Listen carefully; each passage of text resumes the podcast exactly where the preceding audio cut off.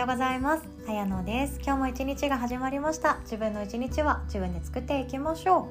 う。そして今日は日曜日ということですので、ゆっくりされてる方も多いんじゃないでしょうか。今日は日曜日手相の日ということで手相の話させていただきます。なので手相にご興味ない方はもう気にせずスルーしてください。で今回もですね私いろんな方と手相を通じて知り合うことができつながることができ私の方がいつも励まされているような気持ちになります。私のところにやってきてくださる方はモヤモヤとか悩みを抱えていたり未来に対する不安を持っていたりするんですけどもその方々のすごいところってもっと自分はできるはずだ。もっと成長したい。もっと自分を変えてあげたい。って思うエネルギーがあるからこそ悩むわけなんですよね。なのでこうやって自分に対して悩むことができるって成長している真っ最中だし成長することに不可欠な感覚だなって思います。なのでそうやって前に進んでいきたい変わっていきたいって思う人と出会うって私もやっぱり背中を押される気持ちになれるんですよね。これからも手相っていうものを続けていきたいなと思っております。今日もお二人紹介させていただきますね。でお一人目読ませていただきます。感想メッセージいただいております。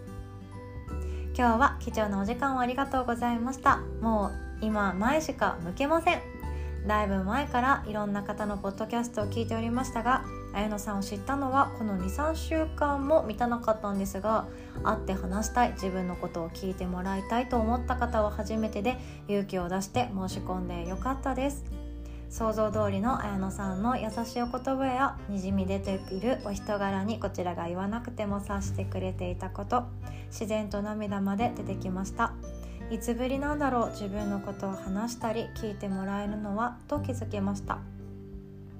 事細かに手相を見ていただき納得ばかりでした。不思議です。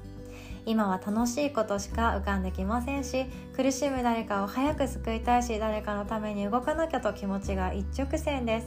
過去はもう受け止め全て旦那のせいにしときます。これは後で話しますね。そんなことを言っても怒らなさそうな旦那もなんだかありがたく感じてきました。改めて仕事をしている自分が好きだと実感しこれから前向いて強く生き子供にも楽しいママの姿をへこたれているママも見せていこうと思いました。そしてすっきりしています。本当に本当にありがとうございました。ということでこちらこそ素敵なご縁をありがとうございます。で旦那さんの話が出てきたんですけどうちも似てるのですごく共感できたんですよね。旦那さんが会社員だとやっぱり俺が稼いでやっているぞ感がふつふつと感じられる関係であると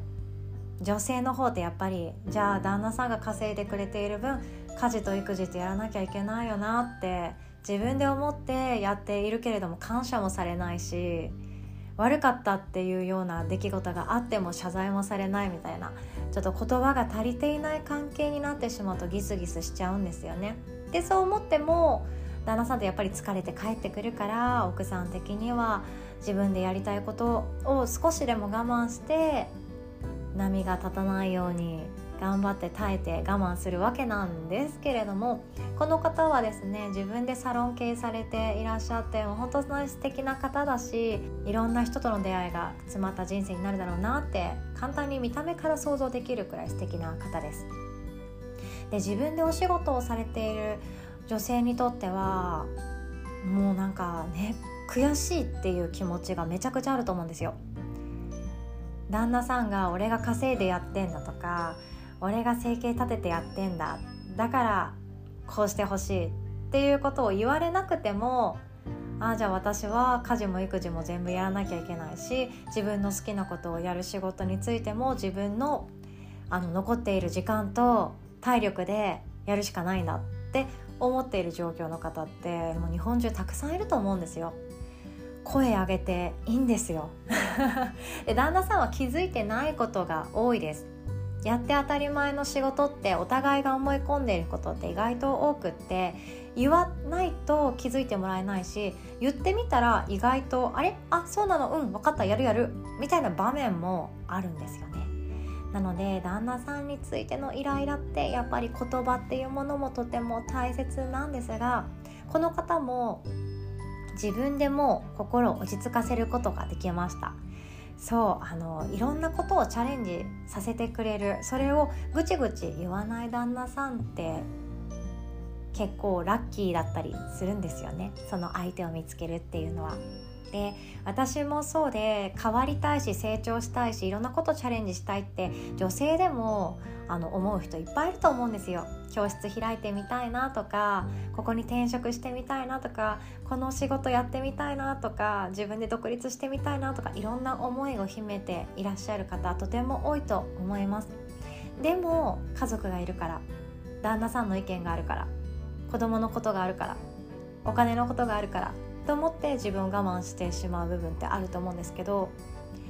自分のやりたいことっていうのを自分でこれをやりたいんだってまずは肯定してあげるっていうのはとても大切なことです。早かれ遅かれいつかやればいいことそして今すぐやりたいことっていうものにまずは分類していきましょうというお話この前もさせていただいたんですけど私たちって意外と今すぐやった方がいいことだらけに囲まれていたりするんですよね。特に勉強ってそうです。学ぶこと。学ぶことっていうのは早ければ早いほどがいいです。これは学校の勉強じゃなくて人間関係の勉強とかお金を自由にする勉強とかそういうことですね。で学校に求めるものって本当学校で勉強するってことじゃなくって人間関係のこととか生きるってどういうことなんだろうとか命とかそういういろんな人がいてその中で私は生きているんだとかじゃあ誰かと違う自分のところは何だろうとかそういうところをやっぱ学んでほしいし学びたいわけじゃないですか。でも大人になるとまた違ってきて自分で模索しながらこうでもないああでもないと思いながらチャレンジをし続けるわけなんですよね。そんな中でモヤモヤすることってたくさんあります。でもチャレンジするっていうような現状が与えられているっていうこと自体がまず恵まれているっていうのに感謝を気づくことができたらそれだけでまず旦那さんのことをちょっとだけあなんで私いいやつ選んだんじゃんって思えるかもしれないですよね。そう旦那さんに対して旦那さんってだけじゃないですね。パートナーに対していろいろと思うことある方いっぱいいらっしゃると思います。でもそのイライラとか思うことが気にならなくなるくらいやりたいことを一色の一日で忙しく充実させておけばまあそこまで思い悩んだりする時間もちょっとは減ってくるし考え方が変わるんじゃないかななんても思いました。ではもう一人読ませていただきます。この方は20代の前半のまだまだ若い可愛い女の子でした。では読ませていただきます。綾乃さん昨日は本当にありがとうございました。特にすごく驚いたことが自分の人生はまだまだこれからで楽しみたいワクワクすることがあるんだと教えてくださったことです。自分の悩みやすい性格や海外に憧れ自由に生きたい人と伝えられた時はとてもドキッとしました。将来のお仕事に悩んでいた私に綾乃さんは大丈夫だよと優しく声をかけてくださりまたとても丁寧なアドバイスをしてくださり本当に心が救われました。ありがとうございます。さらに綾乃さんのファンになっちゃいました。LINE やカウンセリングをしていただきたいです。